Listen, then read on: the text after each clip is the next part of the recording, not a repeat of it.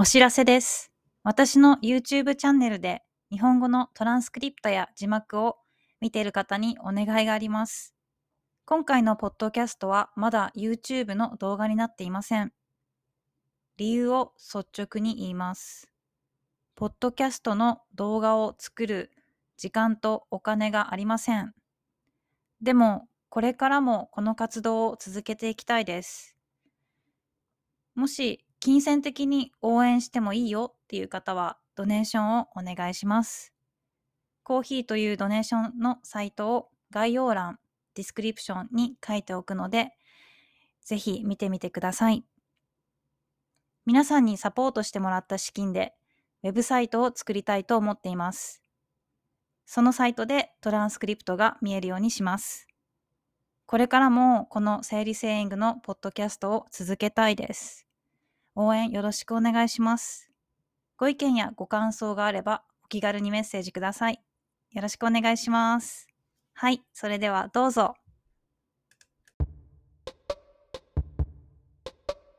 こんにちは、さゆりです。今回は少しマニアックな話をします。皆さんは AI で何ができるかについて興味がありますか？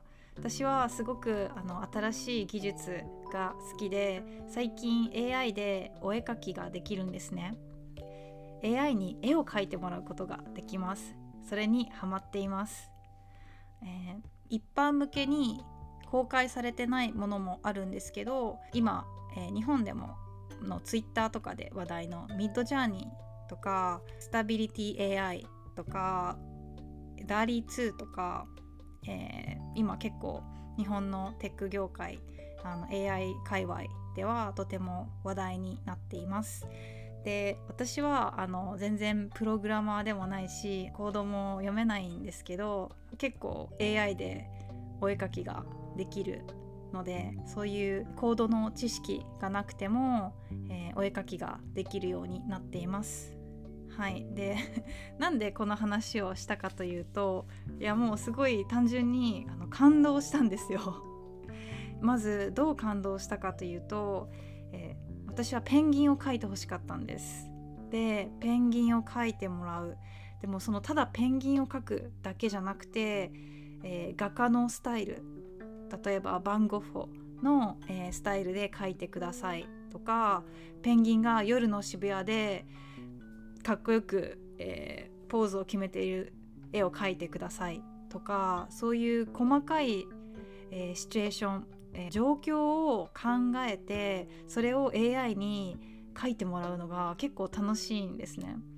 でそれをあの皆さんにももし興味がある人は今すごく気軽にできるのでやってみてほしいなと思って、えーっとここでお話ししています。で私が使ったのは、え2つですね。ドリームスタジオというものを使いました。そこはえっ、とそうですね。何回かまで無料ですね。私はまだ無料の機能しか試してないんですけど、まあ、1時間以上無料の機能で遊びました。無料でも十分楽しめました。すごく楽しかったから、まあ、こういうのがあるよっていうその結構テクノロジーとか好きな友達に送ったんですね。でその友達はトトロが好きなんです。えっと、私の YouTube の動画にも何回も出てきてる、えーゆりかちゃんっていう子なんですけどゆりかちゃんはトトロが好きで、まあ、私がペンギンを描いてたからトトロ with ペンギンみたいな感じで描いたらしいんですね。そしたらトトロがペンギンになったなんかトトロとペンギンの融合物ができてて人間では思いつかないような発想をしていたので驚きました、うん、だからなんか AI を嫌う人というか、まあ、人間の仕事を取るからあんまり好きじゃないっていう人もいると思うんですけど AI からアイディアをもらうこともあるんだなと まあ実感しました。なので、まあ、ちょっと暇だなとか思ったら是非あのこの私が使ったのはドリームスタジオですね。ドリームスタジオを使ってみてください。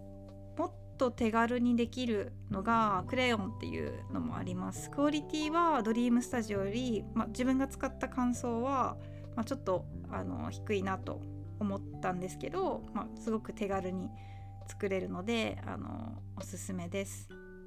AI にお願いする時もちゃんと決まった構文が必要なんですね。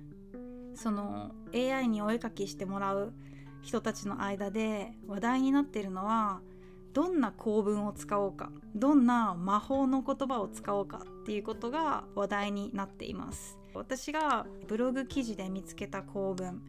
あちなみに構文っていうのは文章の構造や文章の組み立て方のことです。はい、で、えー、見つけた構文は最初に全体のフォーマットを指定します。例えば油絵。油絵はオイルペインティングのことですね。油絵とかウォーターカラーとかあとアニメ風とかどういうフォーマットで書くかっていうのを指定できます。あの浮世絵でもやってみました。はい、で次は主題ですね。そのどのようなタイトルかっていうことですね、えー、例えば深い森の中に白いお城があります。みたいな感じですね。でその次にスタイルを指定します。スタイルはうん私は、えー、有名な画家とかアーティストの名前を入れてみました。例えば、えー、葛飾北斎とかですね。浮世絵だと北斎。えー、葛飾葛飾北斎とかえっと誰だっけ？浮世絵で有名な人。あ歌川広重ですね。浮世絵だと葛飾北斎とか歌川広重などが有名なので、まあ、その人たちの名前を入れました。で次に全体の補足ですね。例えば、もし写真のようなものを出力したい場合写真のようなものを出してもらいたい場合は完璧な照明とか夕日をバックにかですね。最後にあのフレーバー って書いてるんですけど、えー、最後にどんなカメラで撮ったかとかもっと書き足したいことがあれば入れます、まあ、色の感じとかですね。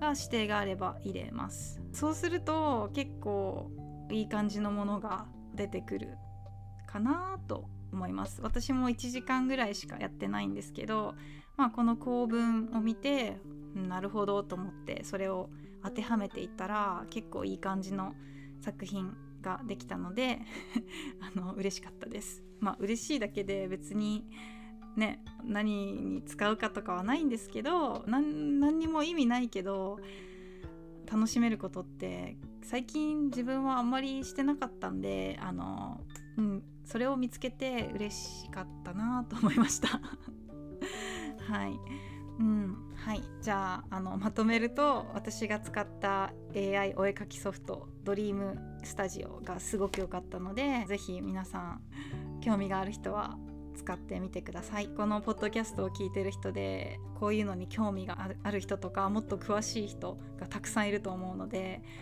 よかったらいろいろ教えてください。じゃあ今日も最後まで聞いてくれてありがとうございました。じゃあまたね。バイバイ。